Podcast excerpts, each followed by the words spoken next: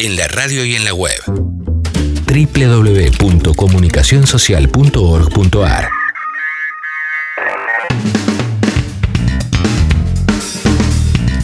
Continuamos en todo otra vez y hablamos un poquito de las noticias. El día de ayer estuvimos cubriendo todo lo que tiene que ver con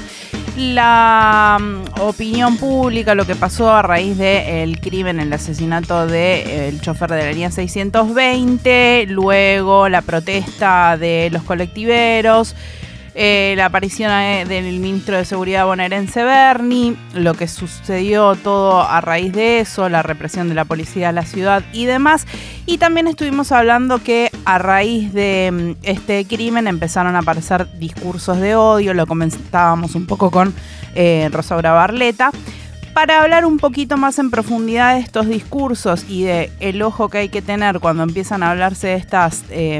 noticias sobre inseguridad, Estamos en comunicación con Vanessa Orieta, ella es hermana de Luciano Arruga. Te damos la bienvenida, Vanessa, aquí Agustín y Raquel te saludamos. Hola, ¿qué tal? Buenas tardes. Gracias por, dejarnos comunicarnos y queríamos charlar un poquito de esto porque hemos visto que ya hubo gente que intentó salir a capitalizar eh, lo que ha sucedido para sus lugares y vimos que eh, empezó a aparecer en distintos lugares Gabriel Lombardo. Para quien no conozca, ¿quién es Gabriel Lombardo? Gabriel Lombardo para todos nosotros eh, como grupo de familiares, amigos y amigas de, Luciano, representa una figura eh, que tuvo mucha relevancia, sobre todo en los inicios eh, de la desaparición forzada de Luciano, porque mm, tomaba mucho tiempo en los medios locales y en algunos medios más hegemónicos y masivos, en su momento instalando ideas criminalizantes sobre la figura de Luciano, eh, al tiempo que nosotras, digo, mi mamá y yo denunciábamos la desaparición de Luciano después de haberse negado a robar para la policía, él lo que decía era que Luciano era un delincuente con 30.000 causas, eh, que hablaba generalmente de que todos los delincuentes se encuentran en las villas. En, en alguna nota, no sé, creo que en, voy a decir en un medio bastante conocido, eh, dijo, tratame de fascista, tratame de nazi, pero los delincuentes están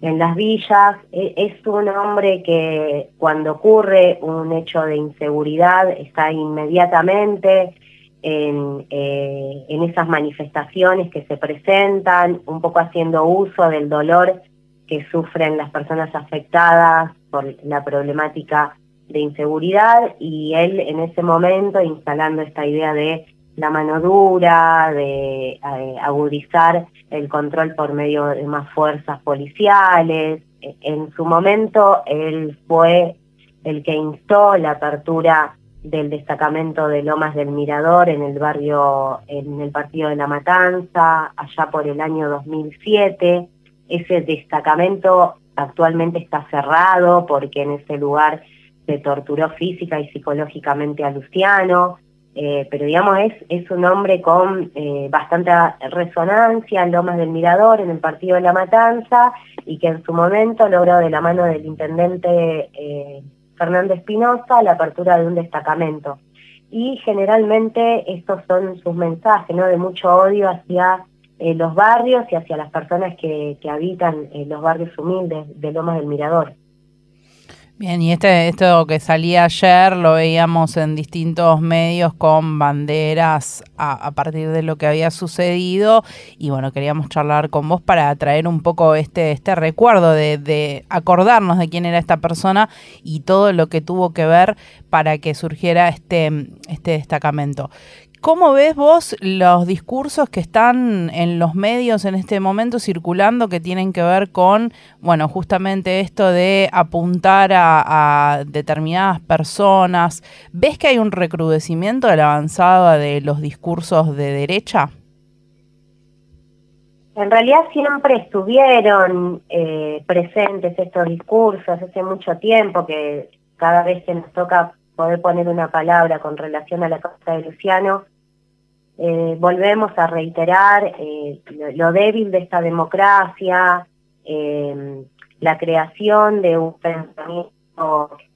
hegemónico y que pretende instalarse socialmente, que, que tiene una mirada muy criminalizante, eh, una mirada que discrimina a las personas que habitan los barrios, a las personas empobrecidas, sobre todo a los jóvenes de los barrios humildes. Eh, sentimos que cada vez que hay un hecho de inseguridad, que bueno, hay que empezar a analizar cada uno de los hechos de inseguridad en sus contextos eh, políticos, sociales, económicos, eh, bueno, eh, estos eh, grupos aparecen, pero lo que también queremos mencionar es que hace tiempo lo que venimos mencionando es que nos preocupa las referencias que existen, que son parte de foros de seguridad, que tienen relaciones con sectores políticos y, bueno, y que me parece que hay que poder poner un ojo ahí, hacer un análisis un poco más profundo, eh, empezar a, hacer ciertas vinculaciones y empezar poco a poco a poner en la luz el rol que cumplen estos referentes que se presentan como señores bien, personas bien, gentes de bien, que, mm, bueno, socialmente instalan eh, una forma eh, de accionar política que termina generando mucha violencia en los barrios. Creo que son personas que siguen debilitando la democracia y, que se las dejamos hablar pueden decir cosas muchísimo más terribles de las que están diciendo ahora. Ahora nos parece que vemos que todo recrudece, que tienen mensajes violentos, pero entiendo que pueden llegar a decir muchísimas cosas más y a pedir eh, muchísimas más medidas eh, violentas eh, que generen sufrimiento, porque estas personas lo que buscan es generar sufrimiento en esos otros a los que consideran cosas deshumanizadas, a las cuales directamente quieren desaparecer, eh, exterminar. En el mensaje que yo pongo en Twitter y que genera mucha repercusión, y yo no soy una persona que tenga mensajes que repercutan en las redes sociales, de lo que hablo es de una situación bien clara de amenaza, pero en donde también eh, no lo puedo hacer porque no hay, tanta extensión en ese mensaje, pero mi recuerdo es de la mirada de odio de esa persona hacia mi persona y, de cómo eh, sus palabras se dirigían en ese tono, ¿no? Es zurdita de mierda, te voy a hacer mierda, pelotudita, eh, un hombre con una contextura física muchísimo superior a la mía, eh, en, bueno, con otra situación económica, social, incluso en ese momento muy vinculado a De Narváez. Eh, son personajes que generan cierto temor, a los cuales no para nada subestimamos, todo lo contrario, nos preocupa la fuerza que empiezan a tomar en algunos momentos y consideramos que si los dejamos caminar pueden hacer mucho daño.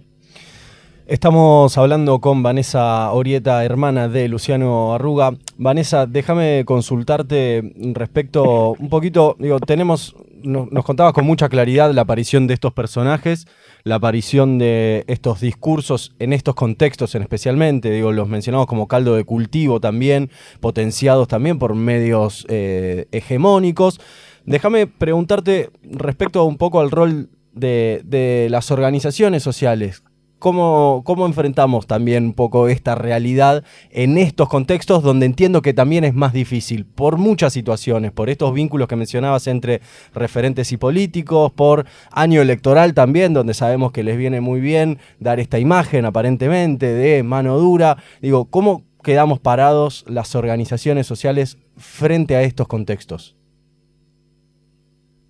Ay, qué gran pregunta. Creo que es una pregunta, te diría, hasta para un foro y ojalá que prontamente tengamos muchas más acciones de conjunto, sobre todo pensando en la niñez, en la adolescencia, en la juventud.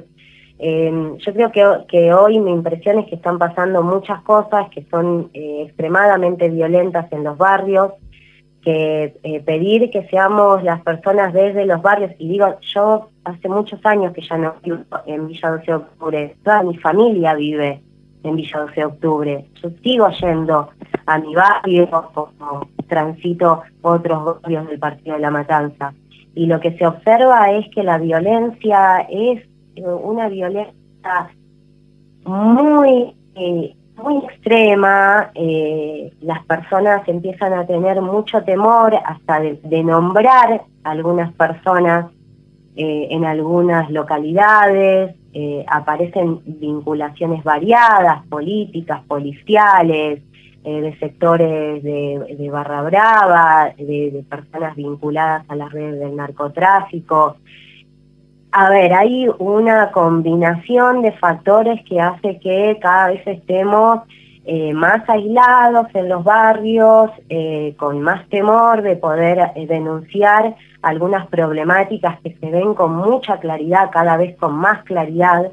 y ante eso, por supuesto que lo, lo, que se necesita es una actitud solidaria de parte de las organizaciones sociales, de, bueno, de, todos aquellos espacios que estén comprendiendo el momento social que se está atravesando con eh, 40, 50% de, de pobreza, eh, con personas que no acceden a derechos fundamentales, con esto que empieza a parecer que son los hechos de inseguridad, que son eh, casos que se manipulan al extremo para buscar un rédito político y poder seguir agudizando medidas de control y disciplinamiento. Eh, creo que es un momento muy complicado y que las personas que, que, a ver, o que viven en los barrios o que trabajamos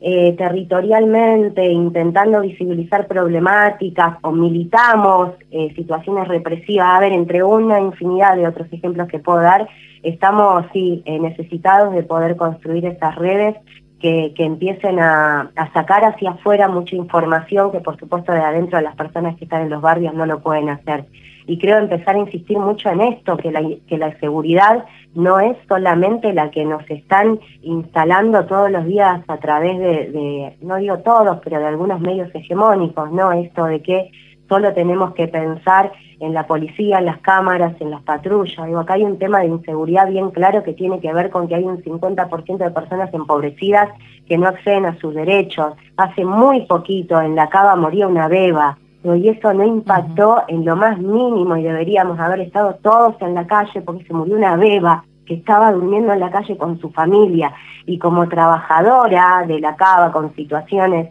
de personas que están en calle, me parece que es urgente empezar a levantar esta situación, empezar a indagar en cómo están las personas en los paradores transitorios, en los hogares convivenciales, qué están dándole de comer a las personas en esos lugares, cuánta violencia institucional, pero no la violencia de la policía cuando hablo de violencia institucional, la violencia de las mismas instituciones sobre las personas que más padecen. Digo, todo esto tenemos que empezar a poder poner sobre la balanza para ver cuántas problemáticas atraviesan los mismos cuerpos. Más alarmante es cuando todo esto está atravesando los cuerpos de niños, niñas, adolescentes y jóvenes.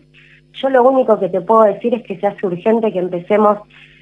a tomar todo tipo de medidas, a pensar en la construcción de redes, a pensar que el mensaje tiene que salir hacia afuera, a pensar que hay que tomar las calles, a pensar que hay que interpelar a cada uno de los espacios que por H o por B no pone palabra. Eh, es un momento eh, en que se nos está jugando la democracia también, eh, a todos y a todas muy clara. Te agradecemos muchísimo, Vanessa, y como siempre, los micrófonos tanto de la 93.9 eh, en tránsito y de la Freeway están abiertos, así que seguiremos charlando sobre estos temas a futuro.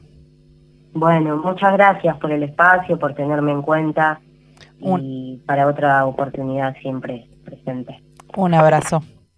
Pasaba Vanessa Orieta, hermana de Luciano Arrúa, haciendo un análisis sobre los discursos que estamos viendo en estos días y muchas otras cosas más. Me parece que la propuesta de Vanessa viene un poco por el lado de volver a construir todo otra vez.